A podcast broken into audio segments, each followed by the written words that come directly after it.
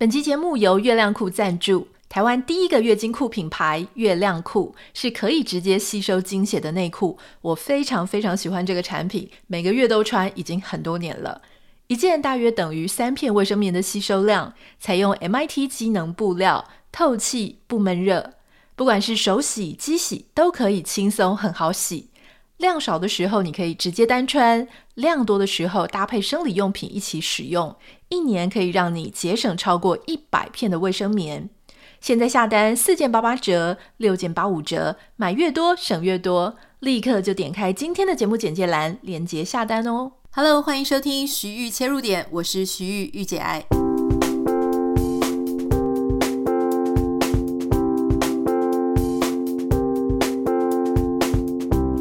欢迎收听今天的节目。今天很开心，而且我非常的兴奋。如果你有看我的脸书贴文的话，你就知道，因为我妈妈终于要来美国了。她人生从来都还没有到过任何的欧美国家，包含美国。我跟我妈的感情很有趣哦，就是我们是非常相依为命的。呃，从她跟我爸爸离婚之后，那个时候我才小时候八岁嘛。那当然，后来虽然他有改嫁，可是因为这种母女的感情其实非常紧密。可是因为我从小就是一个意见非常多的小孩，也很独立。那有时候我就是常常，应该不能说有时候了，就是常常跟我妈有意见相左。那因为我自己反应也很快，我妈妈是属于那种非常保守性格的人，所以你大概可以猜测，就说在成长的过程当中，也常常会。有那种顶嘴啊、冲突啊，为什么你要这样子逼我？我我不能这样子，我不能做别的决定吗？等等，就是会有很多这一类的争吵。我不太知道你跟你妈妈关系是怎么样。那后来在我十八岁开始出去念大学啊、研究所，出去工作之后，其实我就已经没有机会回到屏东我的家乡去住很长一段时间。有时候回去大概就是顶多就四天啊，一个礼拜。然后就会又回到台北。那因为母女的关系，就是你关系很近，有时候讲话起来又更直接，所以可能常常那种蜜月期啊，就是几天而已。然后接下来两个人就快要，他快要受不了我，我也快要受不了他，那就赶快要分开。这一次到美国应该算是最久最久一次，我们没有见到面，因为已经三年半了。之前我来到美国的时候，因为当时原本刚结婚，还没有疫情。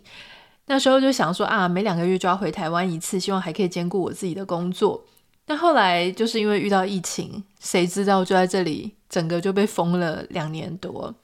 等到大家可以开始飞行的时候呢，要又因为我自己在等身份转换的问题，所以我就没有办法回台湾。那当时我其实就非常的难过，因为虽然我每天都跟我妈妈视讯，然后我也。很担心我妈妈一个人，那好险她有很多的亲戚朋友在屏东，也常常几乎每天啊，每一两天就会去找她聊天，给她吃东西，左邻右舍我也非常的感谢，然后就是非常的照顾她。那这一次就是她好像因为跟我讲说她有朋友，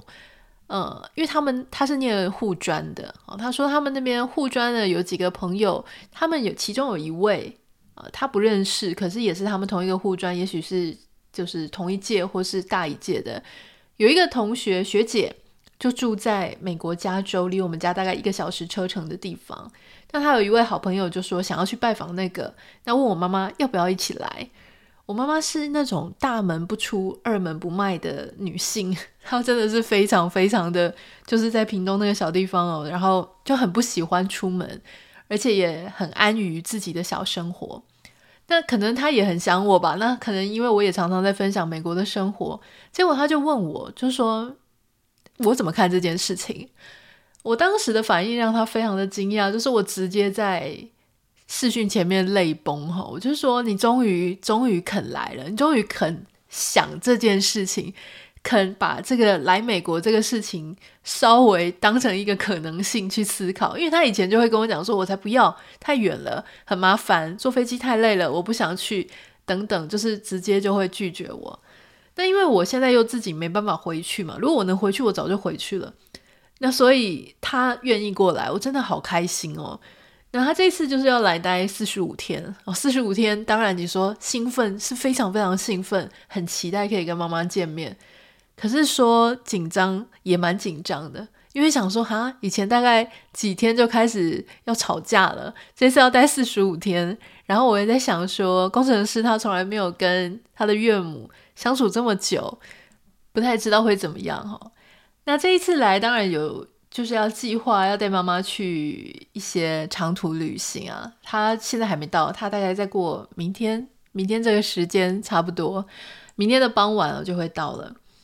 那这一次要带他去长途旅行，也是要去看他一些护专的学姐那些的。想到他是护专，也就是护理专业嘛，哈，就是当护士的。那有一些人啊、他们会去当护士；有一些人，他们就进入公家机关，例如说像卫生局啊、卫生所等等的。还有另外一个朋友是住在 Idaho，我们这次也会去拜访。其实我就很喜欢他们这一群当护士或是有护理背景的阿姨们。因为我觉得当护士的人呢，感觉都好乐观哦，而且非常的活泼，很善于交友。我在想说，是不是也是因为他们有这样的个性，所以才跑去当护士？或是他在当了护士之后，自然而然，因为你要一直接触不同的人群，而且你接触的人群，他会来医院，一定有一个原因嘛？可能他心情正在不好，可能他正在焦虑，可能他嗯有各种烦恼的时候。如果这个时候能够遇到一个心情比较好的护士小姐，或是对她比较温暖、比较友善的，会非常非常的不一样。哦，那以前我其实，在台湾的时候，我觉得，呃，要看运气。有时候到一些大医院呢，因为真的是等很久，那整间非常的忙，你不只是等很久，而且你还会有一点紧张，好，就去敲门，然后护护士小姐或护理长他们可能就。很凶啊，或是口气很直啊，你就会觉得好像打扰到他们，不应该去敲门，或是不应该去问问题。当然，有一些人也是蛮好的，就不太一定运气运气。可是来到美国之后啊，我之前好像也有跟大家分享过，因为这边的医疗跟台湾很不一样啊。虽然说很多人说我们这边保险费比较贵，确实，如果说你的。呃，另外一半或是你自己的公司，他没有给你很好的 package，那你可能在保险费啊，或者是他能够负担的部分就会比较少一点。可是整体来讲，哈，如果说比较正常的状况，就是公司也有给你不错的保险，那你去医院看病的时候，通常不至于像台湾在门诊的外面排那么久。那当然有些时候也是要等待。现在等待是说你在挂号的时候，他就已经告诉你说你可能要排到两个礼拜、一个月之后那一种久。可是比较不会是你在诊间，然后看到大排长龙、密密麻麻的人，什么等个五十、一百个，比较不会这个样子哈。我自己的经验，因为我们是在加州有一间叫凯撒医院 （Kaiser） 的系统，我每一次去医院，因为我常常去嘛，不管是我自己去或是陪这个工程师去。每一次凯撒的护士、医生或是任何的工作人员态度都真的非常好，而且都笑容满面哦，然后还会跟你开玩笑啊，然后非常温暖。当时我就跟我先生讲说，如果一整个医院，而且不管是哪个分院，我们有去过不同的分院，都能够让他的员工对别人这么样的友善，这么样的照顾。我觉得背后有一个很重要的因素，就是他们所工作的环境一定也是有照顾到他们，因为这种事情是互相的。当一个职场的环境他没有照顾到他的员工的时候，他的员工怎么可能用一个很好的态度去照顾他们的面所面对的客户呢？那是不可能的。换句话说，当他能够有非常好的脸色、精力、心情、态度来面对。这些他们要面对的不同的人，就是所谓的我们，然后病人或是客户，表示他们也有受到很妥善的照顾。最近我看到 LA Times，就是洛杉矶时报，是这样翻吧？LA Times 有一个我觉得蛮有趣的报道，也可以跟大家分享哦。因为我觉得这个从中当中我们可以了解一些有趣的点。他说呢，其实美国非常非常的缺护士哦，护士是一个非常高需求的行业，我想大家大概可以想象的出来。可是美国其他州都在缺护士，独独加州最近，特别是最近，更是有很多的护士都涌入加州。加州就是我所住的州嘛。我想说，为什么？我其实很惊讶，因为其实，在疫情过后，加州有一波出走潮，就是很多人觉得说啊，加州的物价实在太贵啦，房价实在太贵啦，所以就纷纷的迁走，迁到例如说像德州啊，例如说像亚利桑那州，或是到呃内华达州，就是到附近的州。那也许那些州天气没有那么好，也许那些州。工作机会可能会少一点点，可是大家会衡量之下说，哎，现在很多工作都已经可以远端远距，所以不如就搬到那边去，感觉好像生活费会比较能够负担得起。可是也是同样的理由，居然就把护士给吸引来了哦，不是因为护士很想要付高额的生活费，而是这些护士他们在加州的薪水是非常高的，甚至在这个报道里面就是。几乎是可以达到其他外州的时薪的两倍。举一个非常极端的例子，以加州来讲，哈，最有很有钱的其中一个城市，当然就是大家常听到的戏谷。戏谷那边的护士的薪水，居然可以达到一年年收入是十六万多美金。十六万多是一个什么样的数字呢？如果以以这个一般人哈，加州大概。应该说讲全美，全美的平均收入呢，平均大概是在七八万左右。那我就讲心理治疗师了哈，一个心理治疗师，他如果刚进去有执照的，刚去工作场所的，差不多也是七万块。那你看戏谷那边的护士哦，他就可以拿到一年十六万美金。那在那个地区的平均是十三万，哈，所以十六万应该是算是。可能很特殊的机构，或者他自己非常的有专长，但事实上，整个加州呢，平均是能够拿到十三万，十三万也是很多诶。如果大家有在美国工作的话，你大概会想到十三万其实是不少的一个收入哦。但是整个全美啦，然后如果包含其他州比在一起的话，全美的护士平均薪水一年是八万一千六百三十元美金。也就是台币大概差不多乘三十，现在应该要乘三乘三十二啊，但我们先乘三十好了，就是两百五十万左右。两百五十万到底算是多还是少？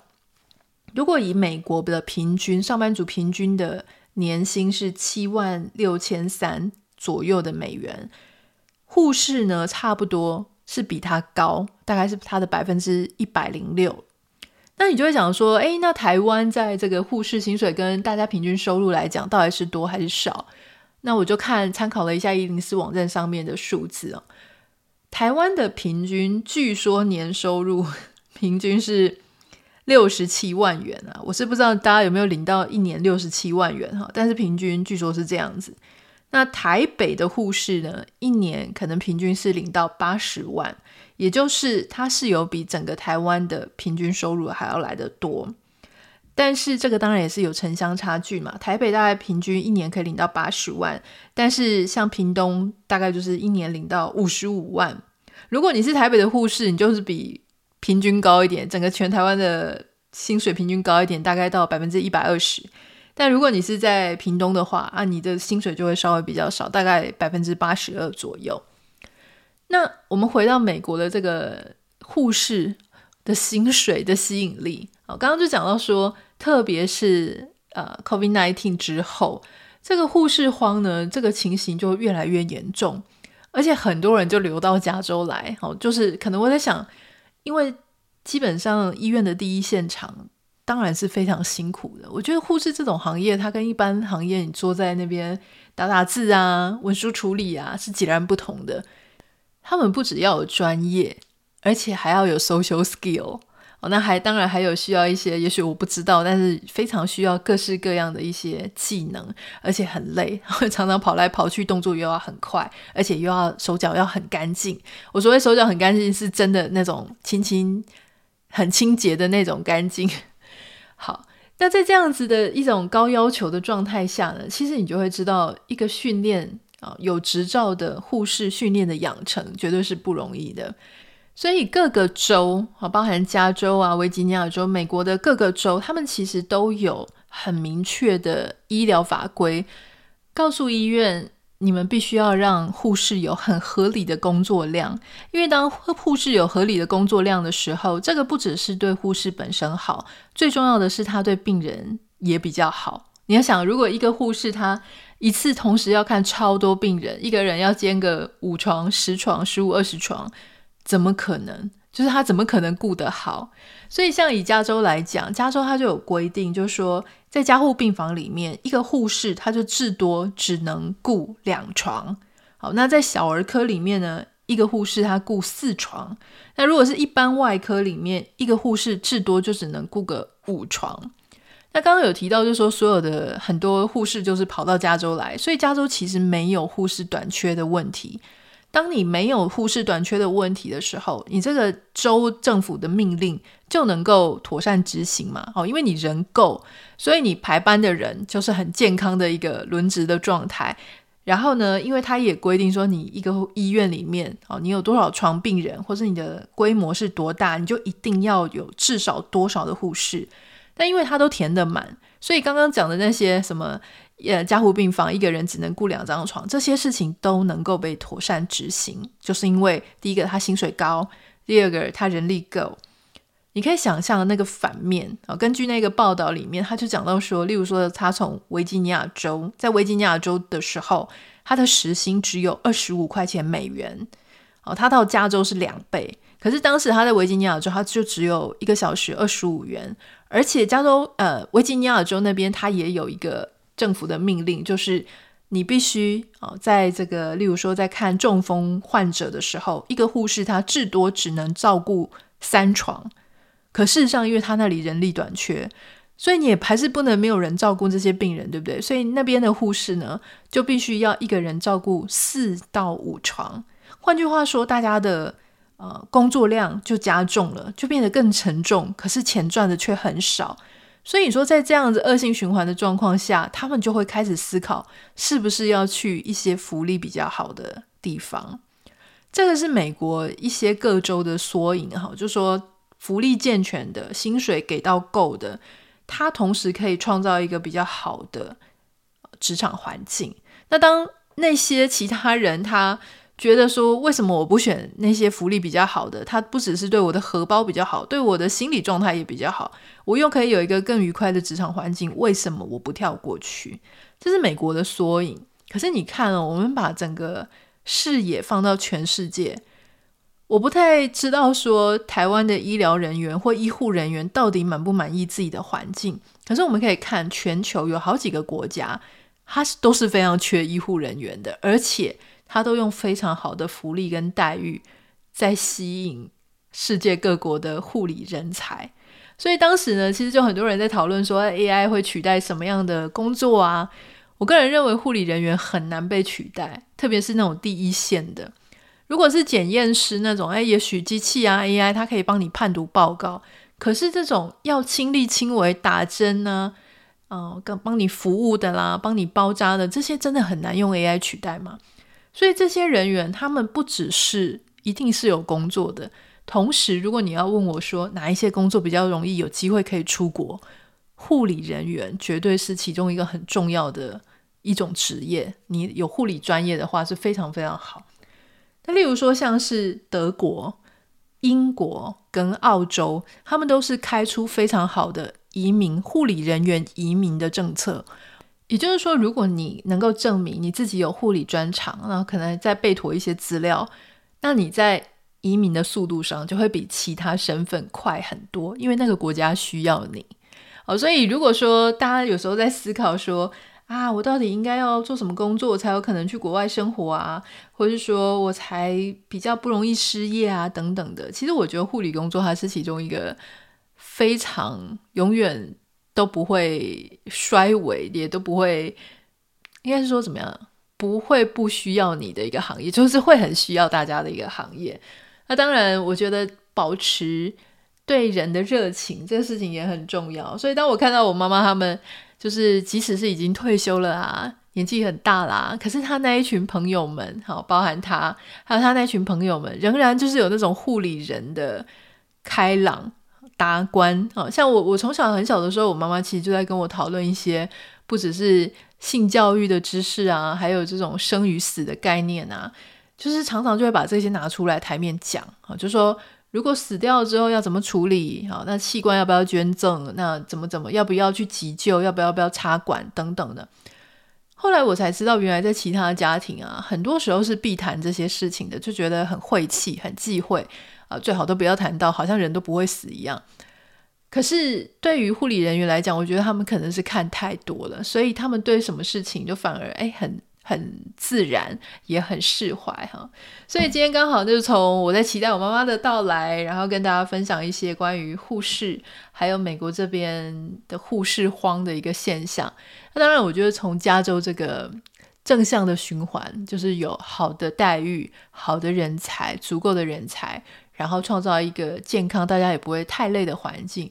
我相信这样子的一个逻辑。它其实不只是运用在护理的环境里，呃，所有的职场环境应该都是可以适用的。今天就跟大家分享到这里。如果有任何想要跟我分享的，欢迎你可以私讯到我的 Instagram 账号 Nita 点 Writer A N I T A 点 W R I T E R。不要忘记帮我们在 Apple Podcast 跟 Spotify 上面按下五颗星。我们明天见，拜拜。